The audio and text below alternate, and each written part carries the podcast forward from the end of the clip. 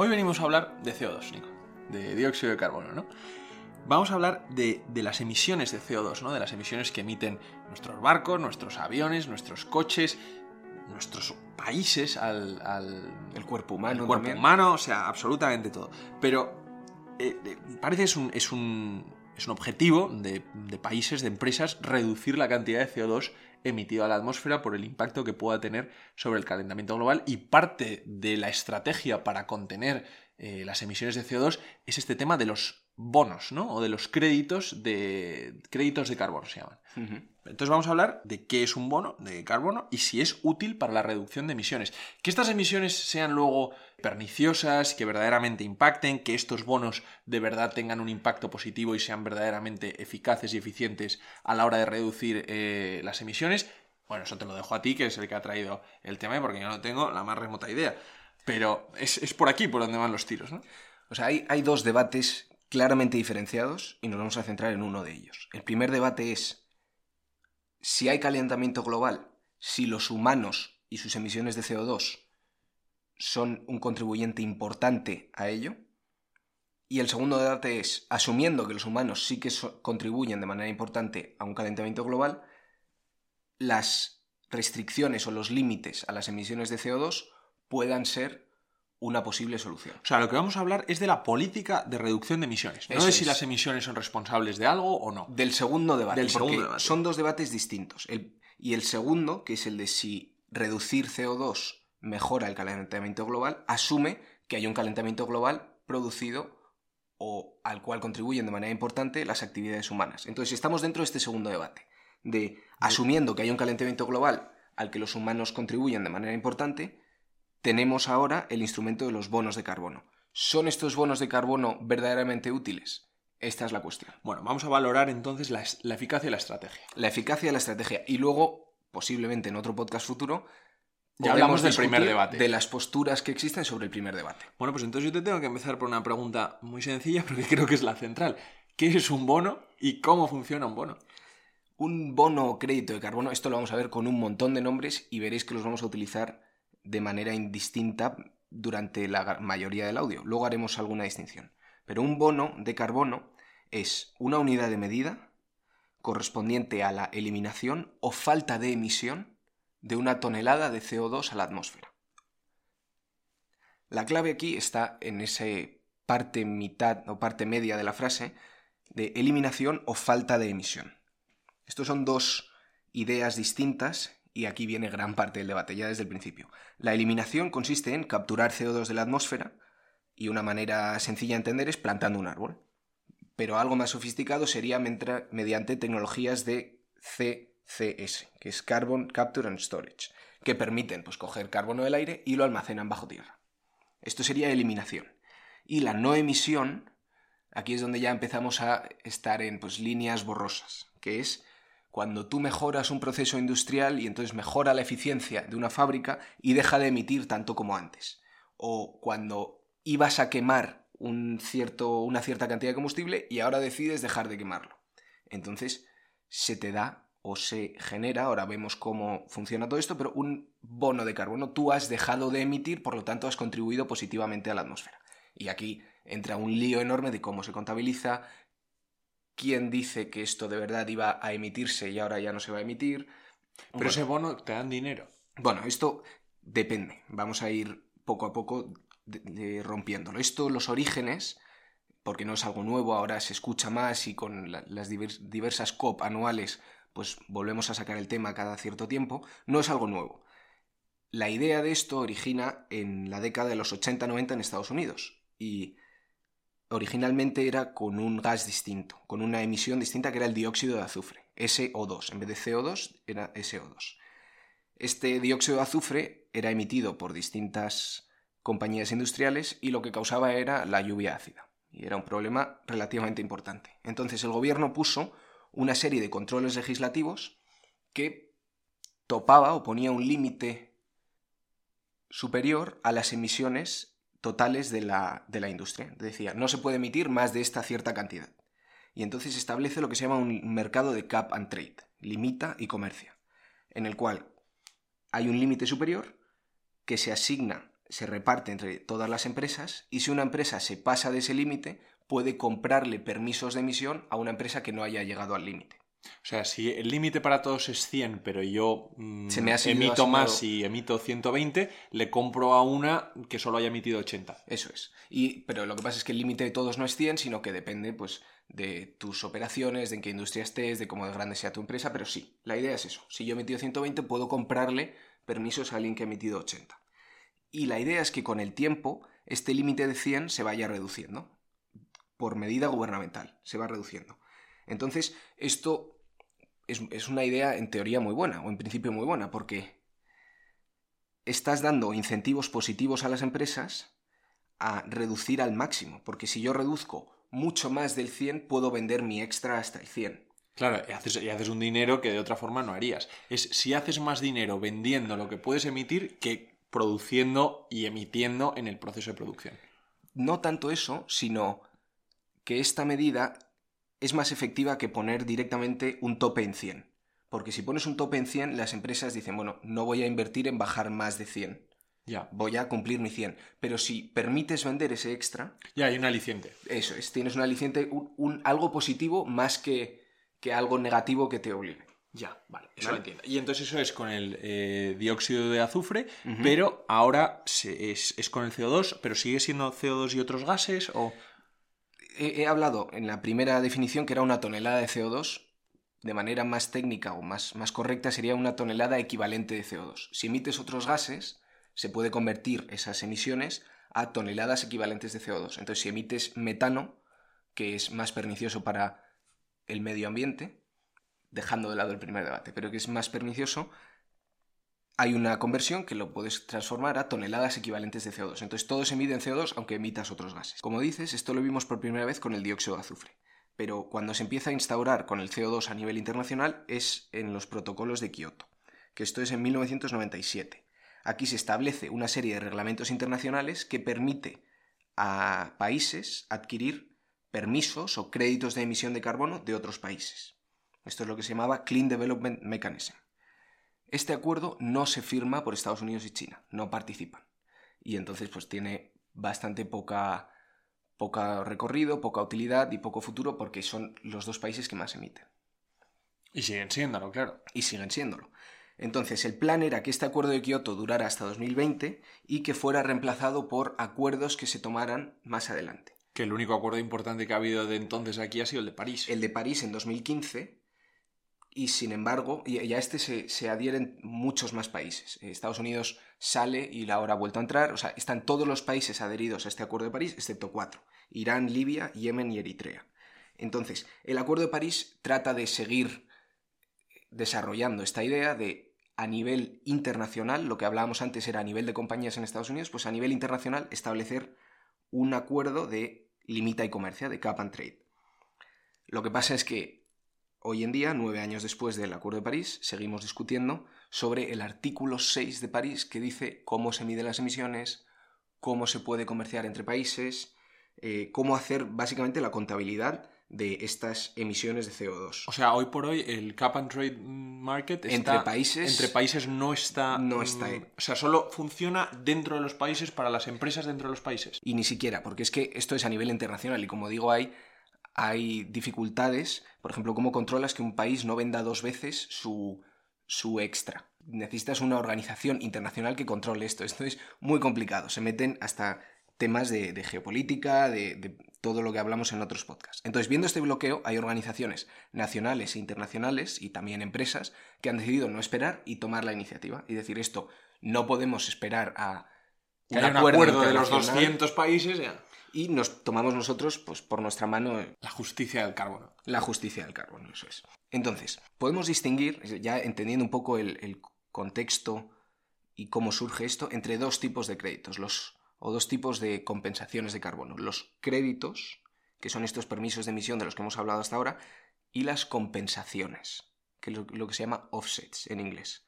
Entonces, los créditos es algo regulado en un mercado, por ejemplo en Europa, que esto funciona en Europa. Lo que decíamos de controlar por industrias, esto es un ejemplo muy particular de Europa, o que funciona en Europa. Y el segundo tipo que decimos es las compensaciones o offsets, esto es voluntario.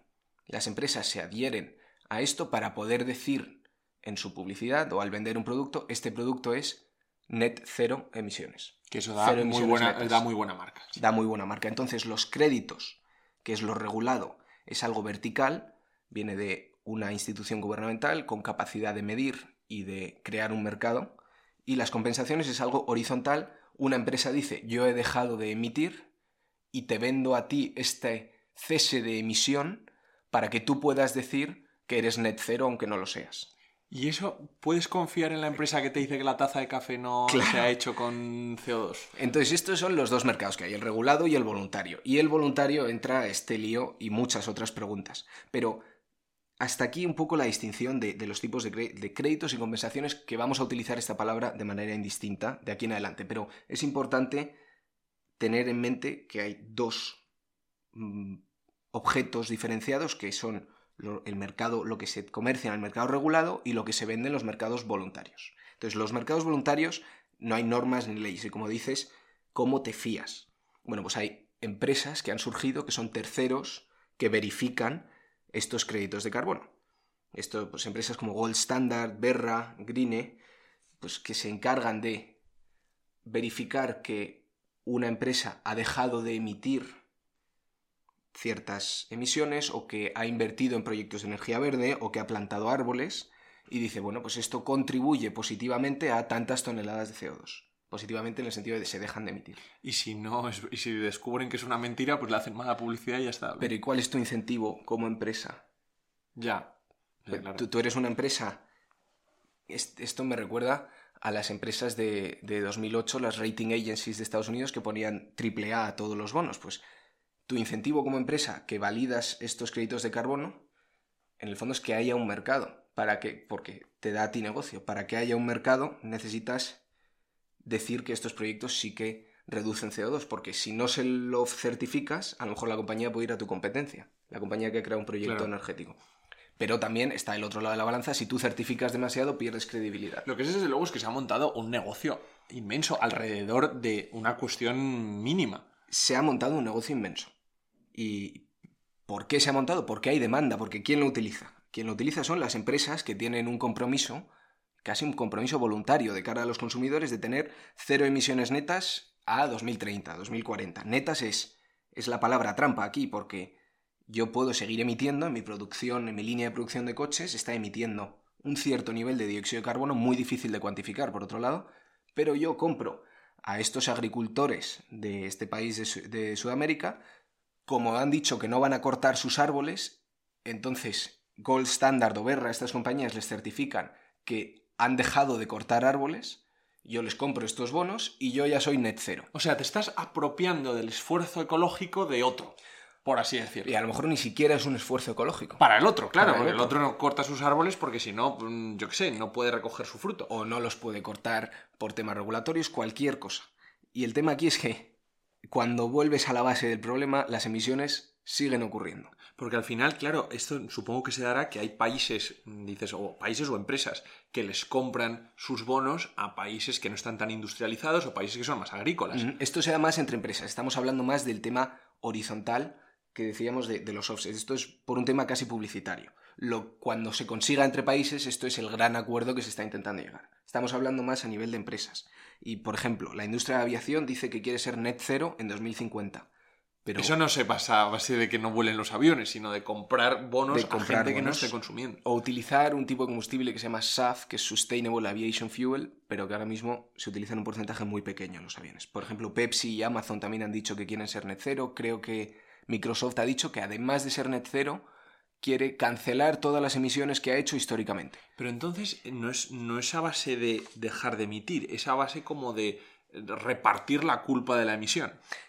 Eso es, y la teoría que hay aquí detrás es que repartiendo esta culpa de la emisión, lo que consigues es hacer una descarbonización a nivel global de la manera lo más optimizada posible. Es decir, que la sociedad en su conjunto va a ir reduciendo la cantidad de carbono emitido, empezando por lo más efectivo. Es decir, si ahora mismo, poniendo el ejemplo de antes, el fabricante de coches que necesita créditos de carbono es capaz de comprárselo a un grupo de granjeros brasileños y se lo compra a los granjeros brasileños y no a los de Guatemala porque a lo mejor en Brasil es más económico esa, ese dejar de cortar árboles. Esto en teoría, o sea, suponiendo que todo funciona bien y que se ha medido bien. Entonces estás premiando a los proyectos más eficientes de descarbonización. Otro ejemplo a lo mejor un poco más fácil. Pero esto es un poco como idealista, o sea... Es un poco idealista, te estás fiando de todo el proceso y de que nada vaya a fallar, claro, sí, sí. Y de que los agricultores no se lo están vendiendo a una empresa y a otra a la vez. Y además no están talando sus árboles. Eso, es que esto es lo que se llama double counting. Y que no los están talando ahora y tampoco los van a talar el año 10 o el año 20, porque tú no mides el crédito de carbono que dan, no, comprar, no cortar esos árboles, a lo mejor es, se ha calculado diciendo, bueno, pues no los corto durante 20 años. Y entonces esto, teóricamente, estoy haciendo que estos árboles capturen tanto CO2 a lo largo de 20 años. Bueno, ¿y quién te dice que no va a haber un incendio? o que la empresa encargada de verificar esto va a seguir verificándolo año a año, es un tema muy complicado. Esto es el nivel voluntario. Vale, entonces esto está lleno de problemas y ¿funciona en algún caso o no? Bueno, el ejemplo más efectivo es hay algunos mercados regulados, lo que decíamos más de vertical. Es, eh, o sea, por gobiernos, por, instituciones. En Europa funciona de manera, en teoría, más o menos bien, y desde 2005 se empezó con este sistema, que es el European Emissions Trading System, EU ETS. Y esto es una regulación, pues como la que hemos explicado al principio. Se establece un límite total, se reparten o se subastan permisos a distintas industrias y año a año se va reduciendo el número total de permisos que se emiten. Y estos permisos se comercian en un mercado abierto y tienen un precio. Ahora mismo creo que está en los 80 euros por tonelada de carbono.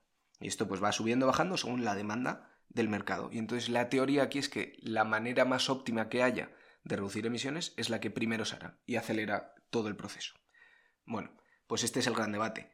¿Es una herramienta útil o es una pantalla que no sirve de nada y que nos distrae de proyectos importantes o de meter el dinero en otros temas? Como podría ser cosas que no emitan como la nuclear o otras cosas. Por ejemplo. Entonces, los críticos a toda esta estructura de los bonos de carbono los podemos dividir en, dos grupos. Los primeros que dicen que la idea es buena, pero que la metodología no sirve o habrá que mejorarla, y los segundos que dicen directamente que la idea no es buena. O sea, que no sirve para nada. O sea, que no sirve para nada. Luego tenemos los terceros que dicen que no existe el problema y entonces la idea... Bueno, eso es, volver al debate 1. eso es volver al debate 1 que no lo queremos abrir ahora. Entonces, dentro del punto 1 que es lo de la idea es buena, pero la metodología no sirve, lo que hacen es pues, criticar la veracidad de las compensaciones, lo que estábamos comentando, o la forma en la que se calculan. Y esto surge de que ha habido pues, numerosas investigaciones y análisis de periodismo que han investigado los proyectos que en teoría están certificados y han encontrado inconsistencias. Eh, es que es lo que decimos, las agencias verificadoras está en su propio interés verificar un proyecto. Claro, entonces es que es un negocio ya dado. Es que hay que hay hasta incentivos viciados. O sea, estos críticos pueden... O sea, tú quieres que exista este mercado de bonos porque así, si tú tienes una empresa que se encarga de verificar bonos, claro. Y aquí un ejemplo sería eh, Bloomberg, que en su día denunció que Green Trees decía haber plantado nuevos árboles cuando estos árboles ya existían y estaba vendiendo los bonos. Bueno, pues esto es el argumento dentro de los del primer punto que critica estos offsets voluntarios u horizontales que decíamos. También critican además que las multas de los reguladores, esto ya en los verticales, los que te vienen del gobierno, los créditos como el de la Unión Europea, pues que las multas por incumplirlos son demasiado bajas y entonces que no hay incentivo. Esto es otra crítica que dicen estos que la idea es buena, pero la metodología no está aún ahí. Los segundos que dicen que la idea no es buena, dicen que enmascara un problema y se enmascara porque estás equiparando el no generar con el eliminar, lo que decíamos en la definición del principio. Y es que la gran mayoría de estos créditos se generan por la o se crean por la no generación o no emisión de CO2 a la atmósfera. Entonces, esto es lo que hay algunas organizaciones que acusan de greenwashing. Pues que es más barato pagar a terceros que cambiar tu modelo de negocio. Y estás haciendo pues aquí que es lo que estamos diciendo de pasar la culpa a otro. Pero tú sigues con tu vida de emisor como siempre. Y aquí una, una ocurrencia que me parece bastante ingeniosa es Tú tienes una petrolera que dice, mira, tengo 90.000 barriles de petróleo aquí en mi inventario. dice, ayer iba a quemarlos, pues porque me apetecía quemarlos, pero hoy he decidido no hacerlo. Toma, te vendo mis offsets de carbono de, carbono de no haberlos quemado. De no haberlo emitido, claro. esto claramente es un absurdo, pero... No, pero funciona así, es decir, es la arbitrariedad de decir, no, hoy no quemo, eso significa que soy verde. No, es, es, porque estás decidiendo no hacerlo, pero podrás decidirlo mañana. Exactamente. Y es que, englobando esto, es que son muy complicados de medir de manera precisa, porque estás midiendo un futurible, una idea de esto no se ha generado, por lo tanto calculamos a tantos años que esto hubiera generado tal. Pero al final, si la prueba negativa no existe, tú no puedes probar algo que no has hecho. Y estás además contabilizando a futuro, o sea, estás vendiendo ahora créditos de emisiones futuras. Cuando tú generas créditos por un árbol plantado hoy, tú estás el árbol plantado y todo lo que dejará de, o todo lo que capturará de carbono en el futuro. Bueno, pues estás como trayendo al presente emisiones futuras. Es una cosa un poco rara porque el total de emisiones actual no ha cambiado. Por ponerlo en un ejemplo muy burdo, dime si no funciona. Es si, yo, yo, estoy haciendo una dieta y quiero adelgazar y me como una pizza. Y digo, hmm. bueno, es que me hubiera comido 10. Oye, me parece un buen ejemplo, me parece un buen ejemplo, sí, sí. En el fondo estoy haciendo dieta porque como me hubiera comido... Me hubiera comido 10. Porque no me estoy comiendo 9, que son las que me hubiera gustado comer. Pero de manera efectiva estás comiendo lo mismo. Bueno, pues es un ejemplo que podría equipararse, sí. Sí, sí. Lo que está ocurriendo aquí es que todos los participantes tienen interés en que la rueda siga girando. O sea, las empresas salvan la cara entre inversores y clientes. Están comprando tiempo para una transición energética futura. Los gobiernos compran o convencen a sus votantes de, bueno, nosotros estamos... Por la buena promoción de lo verde. Exactamente. ¿Y entonces a dónde va futuro todo? Pues, o sea, es sostenible, ¿no? Porque es que es un mercado como el de los tulipanes en Holanda, es, es etéreo. Depende de, o sea, hay, como decimos, hay dos posturas. Los que dicen que sí que está sirviendo y está optimizando la descarbonización y los críticos que hemos mencionado. Entonces, ¿a dónde va futuro? Pues es un tema complicado que requiere la colaboración internacional de muchos países. Y entonces esta frase es muy fácil de decir. Y, muy difícil de llevar a la práctica. Que llevamos desde 2015 entre los países intentando acordar el artículo 6 del Acuerdo de París, que es cómo se mide esto. Entonces, por muy bien que se implementen los mecanismos en una región, si el país de al lado es más laxo en estos temas, la regulación en tu país no sirve de nada. Esto es lo que se llama carbon leakage. Eh, las empresas emitirán en el país de al lado y en tu país dirán que son verdes. Contra esto, la Unión Europea lo que ha creado es un carbon border tax, que es como poner aranceles al carbono importado. Claro, para que no puedas ir al país de al lado si acaso el de al lado tiene una legislación más laxa. Exactamente, y equipara la legislación del país de al lado a la de Europa una vez los bienes del país de al lado entran a Europa. Entonces eso, bueno, se puede combatir de cierta manera. Un segundo punto es el conflicto de interés que hay entre corto y largo plazo entre dos o más agentes que estén participando en esto. Con agentes podemos referirnos a entidades nacionales o incluso a empresas. A dos países les compensa ambos descarbonizar su economía. Dentro, presuponiendo que una descarbonización reduce el calentamiento global. Si ambas descarbonizan su economía, a futuro les irá mejor. Pero si una de estas dos economías, de estos dos países, decide seguir por la vía actual... Eso es un dilema del prisionero. Es una especie de dilema del prisionero. Les compensa eh, no, cooperar, Exacto, porque al final lo que es entra en, casi en un dilema de seguridad, ¿no? Tú no sabes si el otro soterradamente va a estar emitiendo. Exactamente. A corto plazo te merece la pena pues no centrarte mucho, pues poner esta pantalla de los créditos de carbono, sí está funcionando, pero tú sigues emitiendo lo mismo. Y lo que ocurre es que ambos países, o el conjunto de países, deciden, bueno, pues vendemos que estamos haciendo todas estas iniciativas verdes, pero de manera efectiva lo que estamos haciendo es seguir igual que antes. Es que al final un dilema de prisionero es que está en la relación de desconfianza entre dos agentes que lo que no tienen es un verificador superior que les pueda asegurar que el otro no está eh, emitiendo en secreto o rearmándose en secreto o lo que sea. Es que los dilemas de seguridad, dilemas de prisionero, se extrapolan a todos los niveles de la política. Y es un problema internacional. Por eso, a nivel nacional puedes hacer lo que quieras con las empresas, pueden tener sus acuerdos voluntarios que decíamos de manera horizontal. Eso lo a gran escala, países. Exactamente, a gran escala no sirve mucho, lo importante es los países. Entonces, pues como resumen de a dónde va futuro, lo que podemos decir es que las compensaciones ayudan, estas horizontales, pero aquí ya depende de lo que pensemos cada uno, pero no es una solución definitiva, eso sí que se está de acuerdo. Lo que yo veo desde luego, que yo no tenía ni idea de este tema, es el, el mercado que hay alrededor, que es que al final genera negocio. Genera muchísimo. El mercado voluntario es mucho más grande que el mercado vertical que decíamos regulado. El mercado voluntario para permitir que tu empresa pueda poner net cero en un sitio es enorme. Ya, entonces eso, claro, es una burbuja que a ver quién es el guapo que pincha. Pues Pero, veremos. Nico, muchas gracias por traernos este tema. Ya hablaremos en otra ocasión del primer debate, pero esto ha sido valorar la utilidad de la estrategia en la reducción, en la reducción del dióxido de carbono. Exactamente, que el primer debate es, es más espinoso. Ese, pero lo hablaremos porque aquí no tenemos miedo. Exactamente. Entre tanto, te veo la semana que viene. Con un tema nuevo.